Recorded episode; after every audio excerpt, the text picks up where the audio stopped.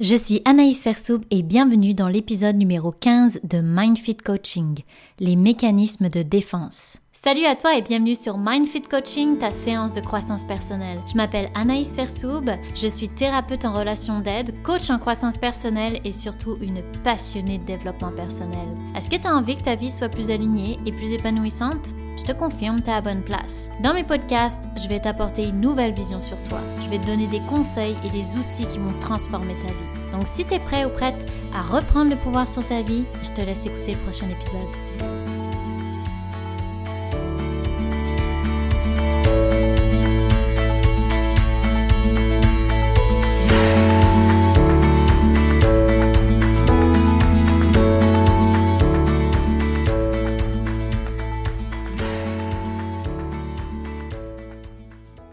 Salut à toi, j'espère que tu vas bien. Je suis contente de te retrouver aujourd'hui dans cet épisode, un épisode que je trouve vraiment enrichissant. J'avais hâte de le faire. Il m'a demandé quand même pas mal de, de recherches et je voulais quand même bien t'expliquer les mécanismes de défense. J'avais déjà fait une petite intro rapido des mécanismes de défense dans l'épisode sur les systèmes relationnels parce que euh, justement euh, les mécanismes de défense jouent un rôle très important dans les systèmes relationnels et dans la communication en relation. Mais dans cet épisode, je vais plus m'arrêter longuement sur les mécanismes de défense pour t'aider à y voir un peu plus clair et comprendre c'est quoi les tiens de mécanismes de défense. Pour moi, c'est important que tu prennes conscience pour être plus libre dans ta vie et dans tes relations. Je vais utiliser dans ce podcast comme source Freud, aussi Perry, qui, à mon sens, sont deux sources très pertinentes.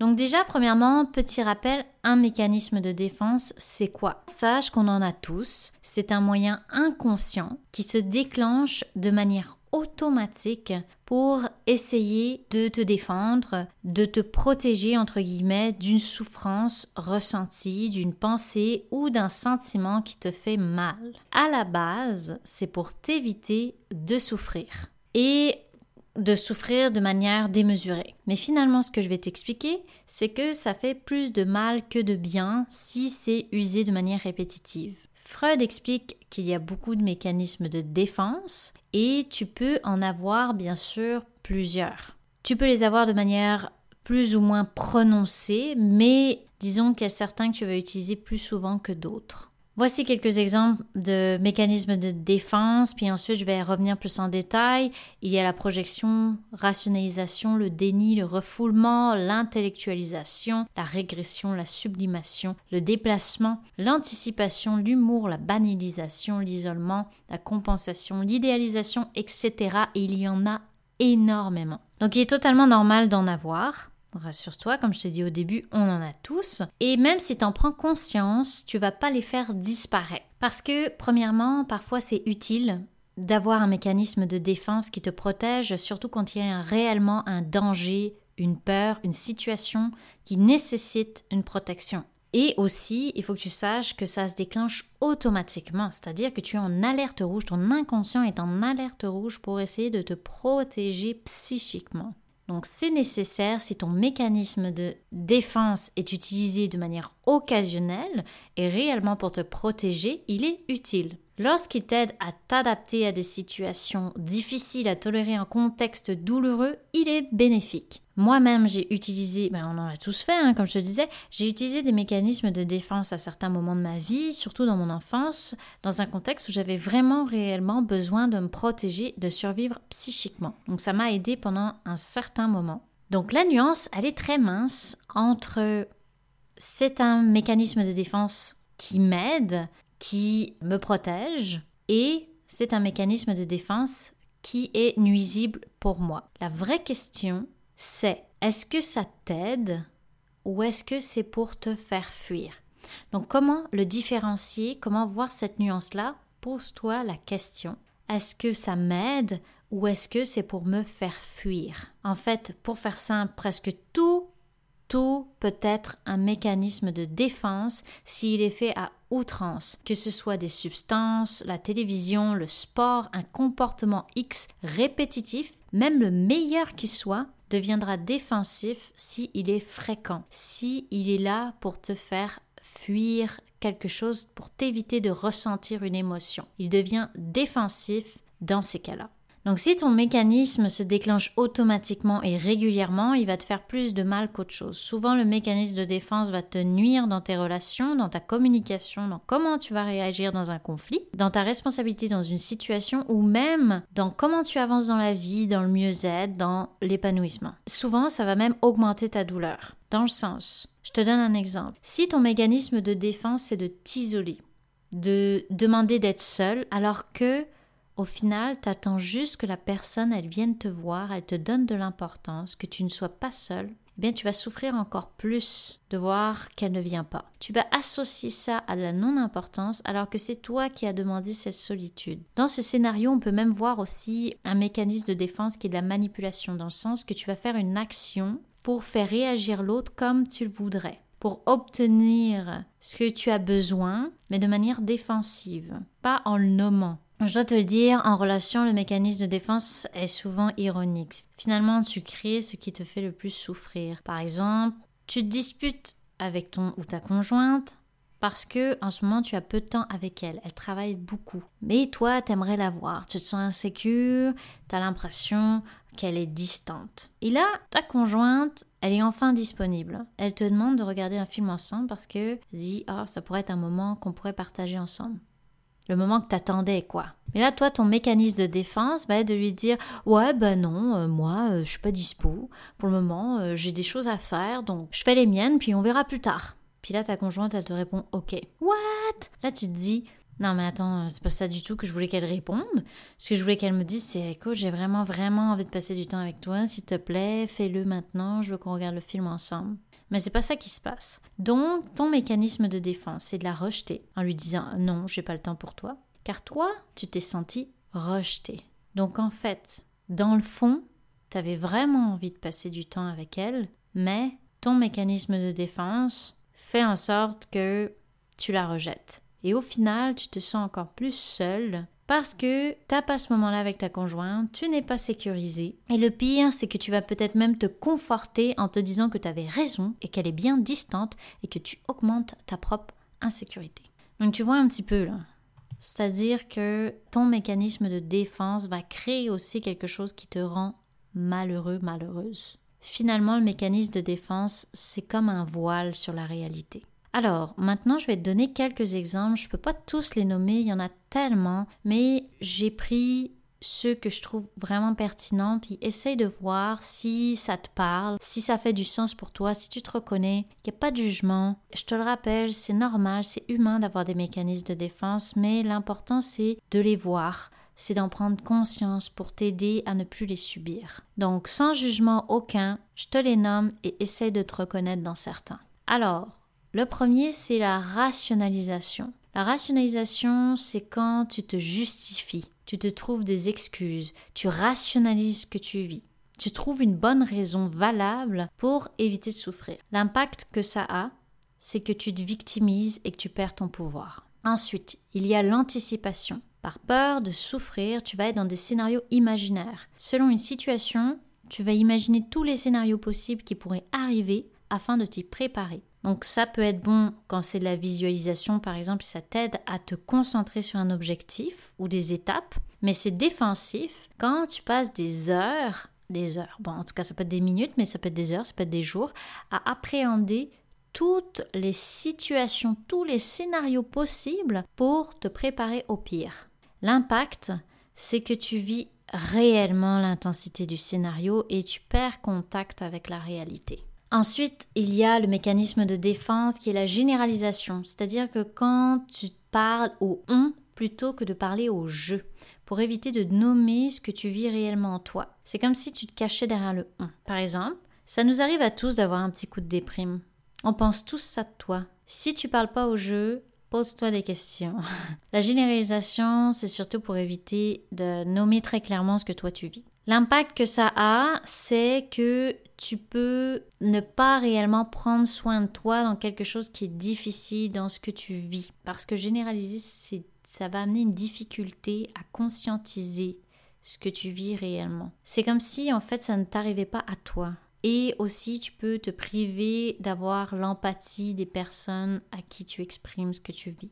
La projection. La projection, c'est attribuer quelque chose qui t'appartient, que ce soit une émotion, une situation, une pensée. Par exemple, tu dis à une personne, tu es vraiment en colère, alors que dans le fond, c'est toi qui es en colère. C'est comme un effet miroir.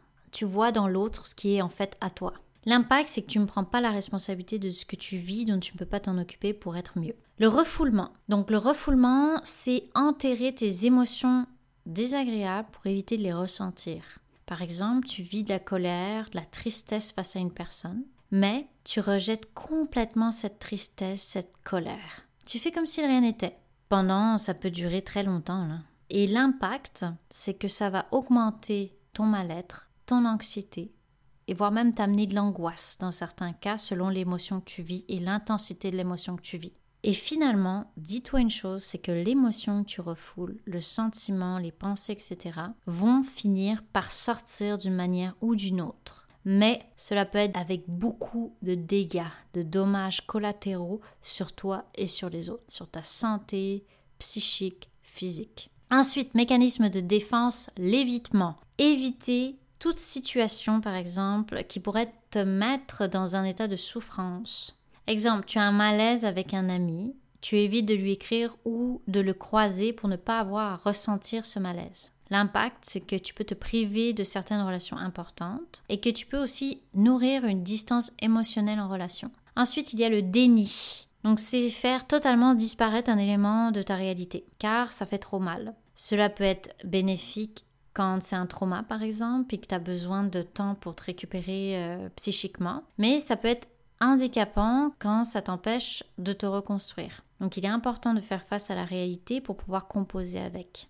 L'impact, c'est que tu ne te donnes pas la chance d'avancer si tu ignores une partie de toi ou de ta vie. Tu ne pourras pas être pleinement épanoui. Mécanisme de défense, l'isolement. Donc c'est lorsque tu t'isoles d'une situation difficile ou souffrante. En fait, tu te retires, tu te coupes émotionnellement ou physiquement. Par exemple, tu quittes une conversation, tu quittes une personne, tu pars de la maison. En tout cas, tu vraiment, tu t'isoles. Et l'impact, c'est que ça augmente ton insécurité, ton sentiment de solitude et des émotions désagréables. Ensuite, mécanisme de défense, le contrôle. Par insécurité, tu cherches à contrôler ton environnement, les événements et même les gens. L'impact que ça a, c'est que le contrôle t'amène dans une rigidité et une perte de ta liberté. Le contrôle, c'est l'opposé du lâcher-prise et la confiance. Mécanisme de défense, la compensation. Pour éviter de ressentir quelque chose, tu vas compenser avec autre chose de manière abusive. Par exemple, l'alcool, la drogue, le sexe, la nourriture, etc. L'impact, c'est que tu t'autodétruis. Il y a des conséquences sur ta santé mentale et physique et aussi sur ton entourage. Ah, un que j'aime beaucoup, mécanisme de défense, l'altruisme. Quoi? L'altruisme Oui, j'aime beaucoup celui-là parce qu'il est vraiment bien caché. Tu sais, c'est si tu donnes pour recevoir. Ça te parle? Tu donnes en ayant une attente en retour. Ça te parle peut-être pas. Moi, je l'ai fait de temps en temps. L'impact, c'est que cela peut nourrir des croyances négatives et finalement, ça peut te faire ressentir la dévalorisation, de la non-importance, de la déception, de la rancœur, de la frustration, bref, que des émotions sympathiques. Et aussi perdre de vue le côté noble de donner. Donc voilà un petit peu, je t'en ai donné quelques-uns. Il y en a beaucoup. Si ça t'intéresse, tu peux regarder aussi sur internet ou tu peux me le dire euh, si tu veux que je t'en parle plus, si tu veux que je fasse un deuxième épisode avec d'autres mécanismes de défense pour y voir plus clair, ça va me faire grand plaisir sur mon Instagram comme d'habitude, Anaïs Cerceau, Mindfit Coaching. Mais je n'ai pas encore fini mon épisode parce que je veux te donner quelques points de comment faire pour que finalement ces mécanismes de défense aient moins d'impact sur toi, sur ta vie, sur les autres. La première chose que je veux dire, c'est observe-toi. Surtout dans une situation où tu souffres où tu sens un malaise intérieurement, où tu vis une émotion désagréable, pose-toi des questions sur pourquoi tu fais ça. Est-ce que tu le fais pour t'aider ou est-ce que tu le fais pour fuir quelque chose? Ensuite, analyse tes pensées, analyse tes réactions, tes échanges relationnels. Trouve tes mécanismes de défense à toi. Comment tu fonctionnes lorsque tu as mal? Puis, sois responsable. Si un mécanisme se déclenche et a un impact négatif sur toi et l'autre, prends le temps de lui dire, prends le temps de lui exprimer. Ensuite, la communication. Apprends à nommer ce que tu ressens à la personne. Il y a tellement une différence entre dire à la personne que tu te sens insécure, que tu as besoin de te sentir importante, que tu aimerais passer du temps avec elle, versus mais t'as jamais de temps pour moi, ou faire des choses, manipuler une situation pour essayer d'avoir une sécurité, pour essayer d'avoir de l'amour de l'autre. Pour finir, trouve des moyens qui vont réellement te protéger. Par exemple, si tu es quelqu'un au trait abandonnique, insécure, apprends à te sécuriser par toi-même, à demander à l'autre, à valider ton importance auprès de la personne que tu aimes ou que tu doutes. En fait, trouve ton moyen à toi qui pourrait te faire du bien lorsque tu es déclenché dans un espace abandonnique. Et je précise quelque chose qui te fait du bien et non pas qui va te faire fuir. C'est comme ça que tu vas voir si tu es dans un mécanisme de protection ou un mécanisme de défense. Si ça t'aide, si ça te fait du bien, tu es dans la bonne direction. Si ça t'évite de ressentir de la souffrance, si tu vois qu'il y a un impact négatif sur toi, tu ressens encore plus de solitude, d'insécurité ou que tu vois que l'autre personne elle réagit, que l'effet est opposé à ce que tu voulais, pose-toi des questions. J'arrive à la fin de cet épisode. J'espère qu'il t'a un peu ouvert les yeux sur les mécanismes de défense, que tu vas avoir des déclics et surtout tu ne vas pas te taper sur la tête en disant mon Dieu j'ai ce mécanisme de défense là c'est horrible. Non, il n'y a rien d'horrible. On en a tous, puis on en a tous de toutes les couleurs. Ce qui est important, c'est d'en prendre conscience comme d'habitude et de trouver des moyens pour ne pas rester dans la souffrance, pour accueillir ta souffrance, mais ne pas t'en défendre. Sur ce, si tu as des questions, n'hésite pas. Comme d'habitude, tu peux m'écrire sur Instagram, Anaïs Sersoub. Et euh, s'il y a des sujets que tu aimerais que j'aborde, tu peux aussi me demander sur mon Instagram. Ça va me faire plaisir d'en parler dans mes podcasts. Pour finir, si tu veux un rendez-vous gratuit pour aller encore plus loin dans ton développement personnel, dans Instagram, dans ma bio, il y a un lien qui va te mener directement sur mon calendrier. Voilà, je te souhaite une excellente journée, une excellente soirée, peu importe à l'heure à laquelle tu m'écoutes. Je te dis à la semaine prochaine. En attendant, prends soin de toi et on se reparle.